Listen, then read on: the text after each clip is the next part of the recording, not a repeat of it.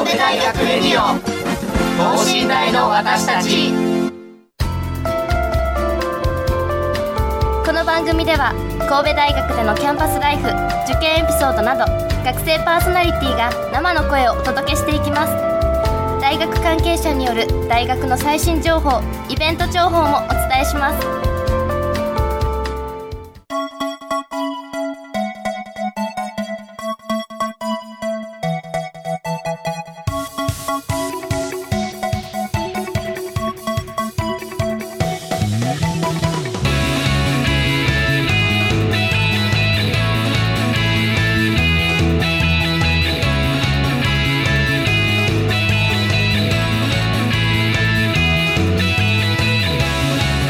さんこんばんは。経済学部3回生の伊藤真理です。このラジオの放送日は12月2日となっております。第3クォーターが終わり皆さんテストお疲れ様でした。まあ来週から第4クォーターが始まりますが今回元気に応援してくださっている方々にゲストとしてお越しいただきました。ということで今週はレイフェス開催レイバンズチェアをテーマにお送りします。神戸大学アメリカンフットボール部レイバンズのチアリーダーが12月に独自公演を開催するそうです。ゲストのレイバンズチアの方にその見どころをお聞きしたいと思います。それではこの後ゲストの登場です。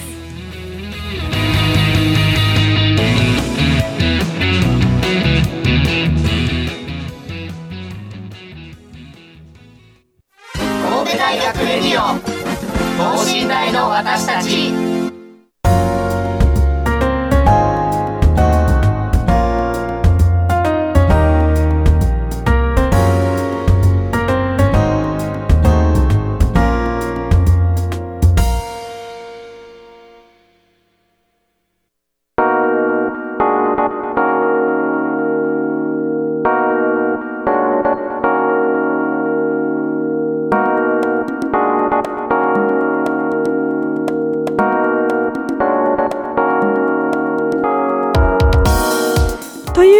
今週はレイフェス開催レイバンズチアをテーマにお送りします今回はレイバンズチアの方から2名のゲストの方にお越しいただいていますそれではゲストの方自己紹介をお願いしますはい、レイバンズチア海事科学部4回生の丸岡春菜です。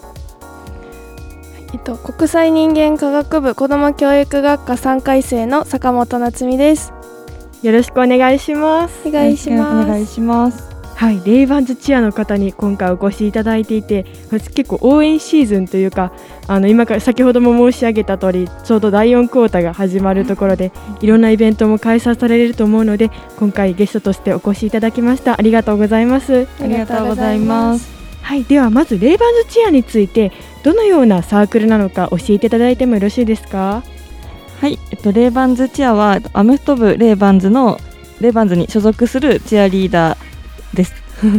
あなるほどなるほどアメフト部だったんですねあ、そうなんですよ。アメフト部の部員としてやらせていただいております。なるほどあアメフト部さんの部員としてレイバンズチアが入ってるって感じなんですねあそうですね。もう選手、マネージャー、トレーナー、チアっていう位置づけで同ああなるほどじで活動あじゃあもうさせております専。属の専属のチアみたいなはい。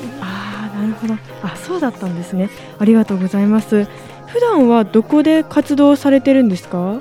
と大学の体育館が主な活動場所となっております。あああの鶴かぶとの上のあ、そうです。どこですか？はい。いや実は私あの合気道部でしあていいですね。あい。い隣の ありがとうございます。隣の養親館でいつもさせていただいてるんですけど、そこに行くまでの多分体育館でされてるのかなと思ってよくあのちらっとドアが開いてるので、うん見るんですけどいやすごいなもうキリッとされてて もう本当に音楽に合わせてあのいろいろ練習されてる姿をいつも拝見しております。ありがとうございます。ではあの、まあ、活動場所について今お聞きしたんですけれどもあのアメフト部まあの全体でもいいですしあのチアの方々の人数でもいいんですけれども活動のその規模というか人数の規模ですね。人数の規模はどれぐらいになっているんでしょうか？ね、アメフト部全体だと100名を超える大規模な団体なんですけおど、ー。レイバンズチアだけで見るとはい。40人程度のでも40人もはい。いるんですね、えもうほぼ半数ぐらいのいや実はもっとアメフト部いるかもしれない。です今言って思ったんですけど。なるほどなるほど。あそうなんですね。学部とかはどれぐらい結構バラバラなんですか皆さん、そうですね。でもやはりあの国際人間科学部の部員が結構多いかなって個人的には思います。ああなるほど、そうですね。私も理系なんですけど理系の部員工学部農学部の部員も結構いて、はい。分離はバラバラかなとも思います、ああそうなんですね。あじゃあさまざまな部員あの学部の方が揃っていてが改正はどのような何人何人何人ぐらいなんでしょう？改正は、えっと、4回生が10人で、えっと、3回生が5 6人で7あ違う違う3回2回生が14人。で、あえっと、一番下の1年 ,1 年生がもう10人10人。になってます。あなるほど。じゃあちょうど均等ぐらいで、はい。ちなみに4回生もまだされてるんですね。そうなんです。びっくりしました。4回生も多分この後お話しすると思うんですけどこのレイフェスという、はい、レイバンズチアの独自公演があるんですけどそこれが引退公演になっていてそこで引退させていただきます。あじゃあこの12月が最後になってくるんですね。はい。あお疲れ様でした。ありがとうございました。今あの自己紹介の時に4回生というふうにお聞きしたので、え引退まだなんだと思ってちょっとびっくりしてました。多分なんか一番長いんじゃないかと思って、うん。いろんな団体の引退ブログとか結構あの、はい。みんなで見てる見たりするのが、今4回生流行ってるんですけど結構みんな引退してってて私たち一番最後なんじゃないかっていう話をよくですよね。確かに合気道部も3月なのであのあ3回生の。早いですね。早いですそうでねすね。もう本当に12月までとなると結構すごいでですす。ね。頑張ってくださいあとちょっと。ありがとうございます。活動の頻度はどれぐらいになってくるんでしょうか？活動はだいたい週に3回が基本ですね。そこにちょっと試合とかが土曜日日曜日に入ってくるかなという感じなので基本は週3回で活動してます。ああなるほど。あじゃあ3回のうちにもう毎回あのその試合に向けて練習をされるという感じね。そうですね。はい。あなるほど。あチアの方ってなんかいろんな振り付けがあると思うんですけれども、あれは皆さんで決められてるんですか？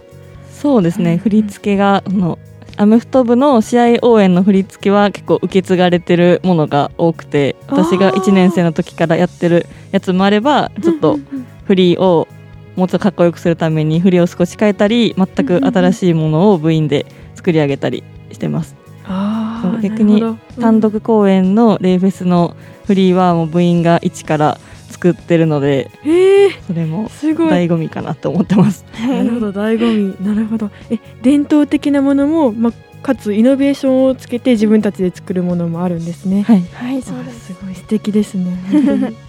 ありがとうございます、はい、ではあの、まあ、せっかく今振り付けの話が出たということでまあ振り付まあ、振り付けを、まあ、踊るときにあのコツなどってありますか？結構手の角度とかをっていうふうに聞いたりはするんですけれどもなんかお二人とも何かあれば教えていただきたいなと思いますコツはやっぱり鏡を見ながら練習することかなって思ってて、あー体育館に鏡がないので確かに。みんなで練習するときはなかなか難しいんですけど、家で自主練をするときにちゃんと鏡の前で立って自分の形を気にしたり逆に練習の動画で自分が周りと合っているかを確認するのが一番チアうまくなるコツかなと思います。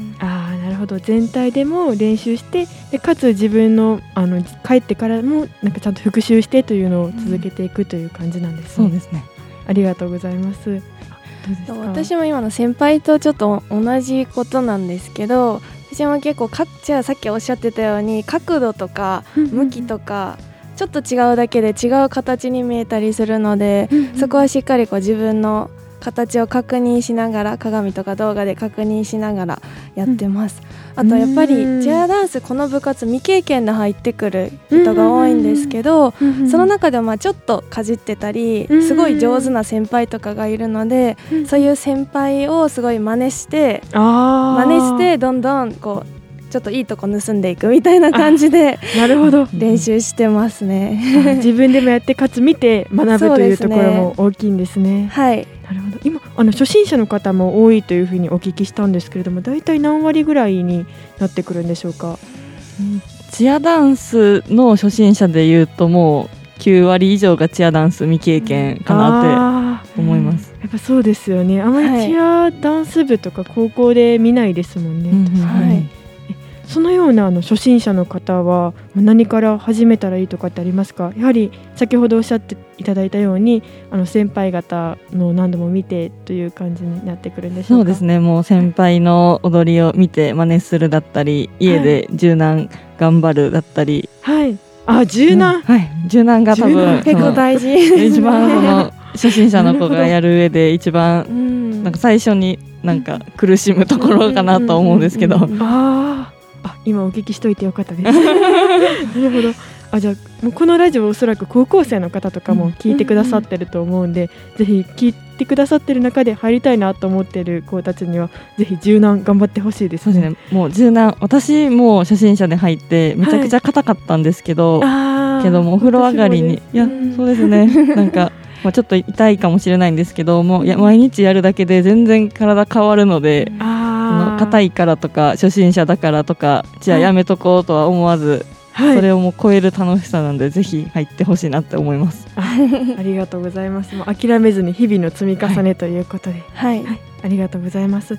あではあのレイバンズチアの方々のあの年間のスケジュールについてお聞きしたいなと思います。よろしくお願いします。えっと、大体春はあの新刊が、えっと、レイバンズチア春にしか新刊やってないので春はもう新刊をめちゃくちゃ頑張っててでその新刊の他にはあの先ほどアメフト部の専属チアって申し上げたと思うんですけどそのアメフトの試合が春にあります。あとはこの神戸大学の入学式にもこうレイバンズチア出演させてパフォーマンスさせていただいているのでこの新刊と春の試合シーズンとあと入学式が春のイベントかなと思います。で夏はこう試合とかはちょっとないんですけど合宿？や合宿って練習期間ですかね夏はっていう感じです。で秋はあの春と一緒でまたアメフトの試合が本格的にあるのでそのシーズン試合がもうたくさんあるっていう感じです。あとはこの神戸大学のあの学祭六甲祭があるんですけどそこにもまたレイバルチアパフォーマンスをさせていただくのでこの2つですね。で最後冬はこの今回のテーマでもあるレイフェスレイバンズチアフェスティバルが開催されるのでそれがもうメインイベントでそのレイバレイフェスが終わった後にこれは23回生で出演するんですけど大会っていうのもあるのでこのレイフェスと大会がイベントっていう感じですね。結構1年通して たそうですくさんね。盛りだくさんって感じで。そうですす本当に。季節ごとにイベントがあってびっくりしました。確かに私もあの入学生あの私たちの時ってあのちょうど2回生今の2回生と3回生が合同で入学式をしていただいた時だったと思うんですけど実はその時出られ出られてたりしましたか？チアの方に。いやえっとそそれを出てるのは、えっと、4回生。四回生。なのでなんかその後輩1年一緒に活動した後輩に自分たちのチアを見られるっていう。そっか入学式。そうですね。あ先輩方いらっしゃるみたいな。そうです。すごい状況になってたんですけどでもかっこよかったって言ってもらえたので。かっこよかったです、本当に。ありがとうございます。私も覚えてます。すごい華やかでもうすごいピシッとされててすごい良かったです。ありがとうございます夏合宿もあるんですね。そうですね。行ったし、えっと、3年前にあったんですけどコロナで2年やってなかったんですけど今年からまた復活しまして2泊3日みっちりチアやってきました。あ2泊3日。あもう本当に毎日も朝練昼練夜練みたいな感じだったんですか。あー。朝練習して昼練習して夜はその動画見てどこが揃ってないとかを見るみたいなど。あじゃあ合宿でなんか大変だったことって言ったらやっぱりもう毎毎日練習があったことですか？朝も早く起きてはい。縄跳びとかして、あその後、縄跳び。はい、練習一日した後に動画見て復習して自分の反省点出すっていうもう本当に寝てる時間以外一夜漬けだったので。すごいですね。あ今縄跳びというふうにお聞きしたんですけれども結構そのチアの練習振り付けの練習以外に、まあ、柔軟だったりとか縄跳びだったりとか他にも何か練習メニューはあるんですか？他はペットボトルをに水を入れてそれを持って、このチアのアームっていうんですけど形をしてこう筋トレするみたいなのは基礎練習でよくやってます。すごい。えいつも通りの振り付けをペットボトルを持ってやるみたいな。はいすごい筋力つきますね。結構腕プルプルします。えそれ何分ぐらいになるんですか？1回。それは結構なんかその時にもよるんですけど、私が最近やってたのは、そのいつも試合で踊ってる振り付けが、えっとまあ、12曲分ぐらいあるんですけどそれを全部つなげたメドレー形式の練習メニューみたいなのがあってそれが全部で4分半ぐらいの曲なんですけどそれを全部ペットボトル持ってやるっていうのを もうすごいきついね。2週間ぐらいやってました。えー。やっぱり変わりましたか？変わりましたね。なるほど。なるほど。あじゃあちょっとペットボトルを最初持つところから持つ持ってなんかなんていうんですとこ振りろから回すところから始まりでますあわかりました。ありがとうございます。今春夏というふうにおきあのお話しして次秋に関してなんですけれども今年も六甲祭は出られたんですか？今年はちょっと出る予定だったんですけどちょっと大雨であー13日そうなんです。大雨でしたよね13日の確かに。大雨でちょっともう出れないと判断しちゃって本当に残念だったんですけど、あー来年はぜひ出はいていただきたいです。ぜひ本当に、はい出たいです。確かにそうですよね。すごい大雨でしたよね本当に。すごかったです。あ結構その今回のあの入学式だったりとか六甲祭だったりとかはあの各々で今の、えー世代の方々が考えられた振り付けになってきたんでしょうか？そうですね。その演目何をするかなどは自分たちで決めてますし、六甲祭に関してはこのイベントダンスっていうものを毎年2回生の子が作ってくれてるのでそれを毎年披露してます。なるほどありがとうございます。今の自分で決められたということなんですけれども音楽とかもごあの自分たちで決められる感じなんですか？はいそうですね。基本的には自分たちで選んでやってますね、なるほど。あじゃあもう本当に自分たちで踊るものをすべて自分たちで、えあの考えられてという感じなんですね。はい。ありがとうございます。ではあのそのチアをやっている中でやりがいについてお聞きしたいなと思っております。はい、やりがいは本当にこう柔軟だったり筋トレだったり、ペットボトル持って練習するみたいな、結構チアは地道な練習が多いんですけど、はい。その練習をたくさんやってみんなでたくさん揃えた上でぴっちり本番で揃ったすが揃った時はすごいやりがいを感じます。うーん。なるほど。ありがとうございます。一体感がそうですね。チアは一体感はいこうやっぱりこうダンスと言いつつ団体競技なので、はい。こう一人だけ目立ってたり一人だけできてないみたいなのがあまり良くないスポーツなのでこうみんなでできるようになるみたいなのがすごい感じられるいいスポーツなのでそこをこう感じた時はすごい嬉しいなって思います。あーすごい魅力的ですね。ありがとうございます。ありがとうございます、はあお願いしますそうです。ね今一体感っていうワードが出たのでそれに合わせたの。試合私たちは普段あのレイバンズっていうアメフトのあの試合応援をするんですけどやっぱりこうチアリーダーとして応援している中でレイバンズがいいプレーして点が入ったとか最終的にあの試合に勝った時っていうのはやっぱり観客の皆さんと一緒にこう一体となってこう喜んだりできるのが本当にチアリーダーチアしててよかったなって思う瞬間かなっていうふうに思います。ああなるほど、はい。さまざまなところで一体感が体験できるという、そうですね。ああなるほど。あとはこういうイベントにこう呼んでいただけるのもすごくあチアやっててこのレイバンズチアでよかったなって思う瞬間です。ああなるほど。イベントにも出席できて。はい、ああもう確かにいろいろとあのあまりそういうアメフト部の試合とか私みあんまり見に行くきっかけとかはないんですけどチアをやってる中でいろいろそういうところにも、あの観観戦ですかねそうしね。に行けてでまたそこでも交流も深まってという感はいじですよね。ありがとうございます。今やりがいについてお聞きしたんですけれども、次あの続いてあのお二人がレイバンズチアに入られたきっかけについてお伺いしたいなと思っております。はい、私はもともとダンスがやってみたいっていうのがあって神戸大学にどんなダンスダンスする部活だったりサークルがあるのかなって調べてた時にこのレイバンズチアと出会いました。そこでこうレイバンズの新刊に行った時にこうレイバンズ全体の雰囲気の良さとかレイバンズチアの雰囲気の良さに惹かれたのとこうなんか今の同期にあたる先に入部した子がこう一緒に頑張ろうみたいな声をかけてくれたのであこの子たちとなら一緒に頑張りたいなと思ったのがきっかけでレイバンズチアに入りました。ああなるほど。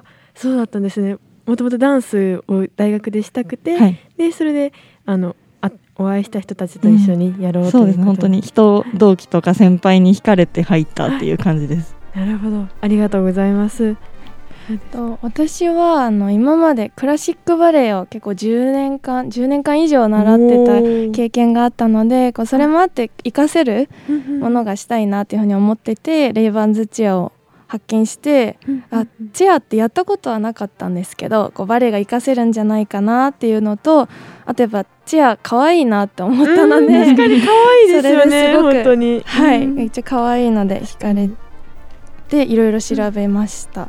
で私たちの時はちょっと対面での新刊っていうのがなかったんですけどやっぱりこう SNS とかで先輩といろいろお話しさせてもらったりとか相談とかですかねさせてもらった時に結構先輩方が結構優しいのうん。とあとすごい丁寧であこういう先輩たちがいっぱいいるところだったら安心して入部できるなって思ったのでレイバンズチアに入ったかなっていう感じですね。ああなるほど。あお二人それぞれきっかけがあってであの部員同士であったりとか観客の方々との一体感をも体験されたという感じなんですね。とてもはい素敵です、本当に。ありがとうございます。ありがとうござい。ます。今あの、まあ、やっぱりコロナ禍で、まあ、入部されたということであの次続いてコロナ禍の活動についてお伺いしたいんですけれども去年とかはどうだったんですか？去年は結構コロナから回復して、でもやっぱ春はあまり練あまり春はもう試合が無観客だったので、うん。レバンチアが踊ることができなかったんですけど、うん。その秋の秋シーズンの試合からこうお客さんを入れることができるようになってレバンズチアも踊らせてもらえることになってもううん。本当に2年ぶりにお客さんと一緒に応援できた年でした去年は。さらに一体感を感じる年になりましたね、あなるほど。ありがとうございます。ではあの今までレイバンズチアについてお伺いしたんですけれどもあの先ほど12月にとおっしゃっていたレイバンズチアのフェスティバルについてお伺いしたいなと思っております。もう一度どのようなイベントかあの開催日や場所についてお伺いしたいですはい、ドレーバンズチアフェスティバルは年に一度開催されるレイチアの単独公演となっております。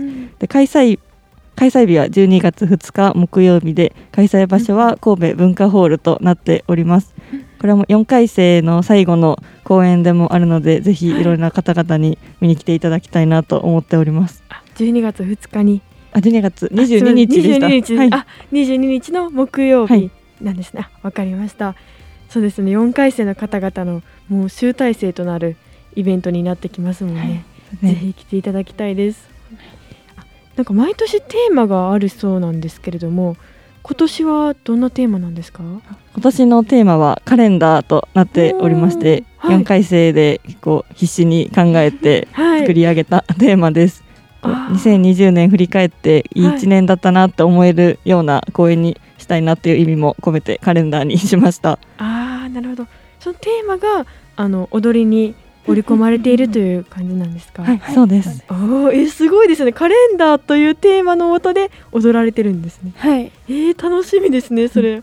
えどんなの例えばすごい想像してしまう。ちょっとネタバレになるかもしれないですけど例えば2月だったらこうバレンタインがあるので、あのバレンタインデーキッスっていう曲に合わせて結構アイドルっぽい可愛らしい曲で踊ったり逆になるほど。10月だったらハロウィンがあるので、うんハロウィンっぽいちょっとかっこいい感じのダンスを踊ったりしてるっていう感じのになってます。なるほど。いろんなイベントごその月ごとにいろんなあのイベントがあってそれに合わせた感じになってくるんですね。はい、なるほど。ありがとうございます。ではあのイベンそのレイバンズチアフェスティバルのイベントに向けた準備や練習はどのような流れでされていたんですか？練習なんですけど今が結構もうお踊りを揃える時期になっているので結構担当の振りを作ってくれた担当の子がこう動画を確認してできてないところをもう動画のスクリーンショット載せて誰々ここできてないとかここをもっとこうするみたいなのを書いたのをあの LINE グループのアルバムに入れてそれを全員で確認してはい。こうフリーの担当者だけじゃなくて全員が揃えるところを頭に入れてそこを意識して、あの練習に取り組むという感じでもうそれバチバチ揃えるっていう時期に入ってます。ああなるほど。結構あの丁寧なあの指摘方法になってますね。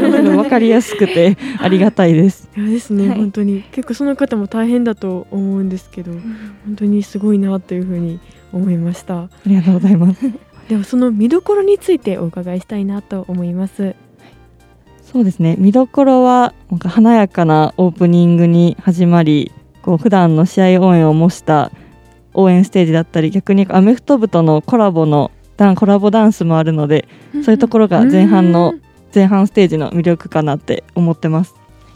後半はあのさっきもテーマカレンダーって申し上げたと思うんですけどその季節ごとにその季節感を味わえるようなこう曲であったり振り付けであったりあとは衣装も普段着てるユニフォームとは違う衣装なので、そういういつもと違う部員の一面が見れるのもすごい見どころかなと思います。衣装まで変えられるんですね、はい、えすごいちゃんと凝ってる。そうなんですよ。えーはい、あじゃあ12月というとあれですかね。ちょっといや私が考えてるだけなんですけど。いや本当にもうすごく楽しそうな。はい、見てても楽しそうな本当にやられてても、まあ、大変だと思うんですけどおそらくあの生き生きされてるんだろうなというふうに想像ししています。楽しめるように練習頑張ってます。あでは12月22日にレイバンズチアフェスティバルが行われるということでえぜひこのラジオを聴いてる方にも来ていただきたいですね。はい、来てほしい。絶対に楽しいので、はい来てください。はい、私もちょっとあの行きます。行きたいです。ありがとうございます ありがとうございます。ではあの今まであのレイバンズチアについてお聞きしたんですけれども最後にあのおすすめのせっかくチアの方に今回ゲストとして登場していただきたいただいたのでおすすめの応援方法についてお聞きしたいなと思っております。おすすめの応援方法はこう、はい。試合会場に来ていただいたらこのチアスティックっていうこうこう叩くと音が鳴るスティック棒状のスティックを私知ってるんですけどそれをぜひ持っていただいてはい、レイレイチアの手拍子などに合わせて一緒に手拍子していただいたり、はい。盛り盛り上げるところでこう拍手の代わりにチアスティックたくさん叩いていただいたら楽しんで試合応援していただけるんじゃないかなと思います。あなるほどありがとうございます。それこそ一体となってはいという感じですね。はい、ありがとうございます。本日レイバンドチェアの方にゲストとしてお越しいただきました。ということで今週はレイフェス開催レイバンズチェアをテーマにお送りしました。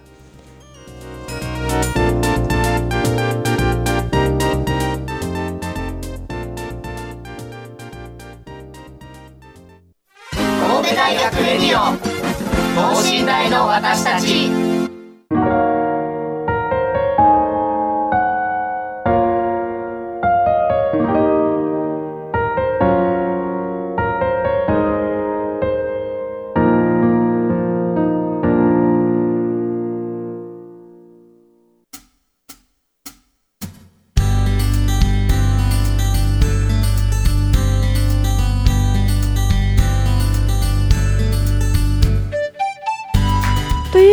今週はレイフェス開催レイバンズチェアをテーマにおお送りしました。お二人は今回ラジオに出てみてどうでしたか？で初めてのラジオすごい緊張したんですけど、レイチアの良さだったりを伝えられていたらいいなと思います。はい、いや全然緊張してる風にはいや見えないたくさん話していただいて ありがとうございました。私も最初ちょっと緊張してたんですけど、い結構話してみるとポンポンポンってあの、はい言葉が出てきてすごく楽しかったですし、ありがとうございます。はい、楽しかったです。あ私もとても楽しかったです。ありがとうございました。ありがとうございます。はい、ということで今週はレイフェス開催レイバンズチェアをテーマにお送りしました。今週は伊藤がお届けしました。それではまた次回さようなら。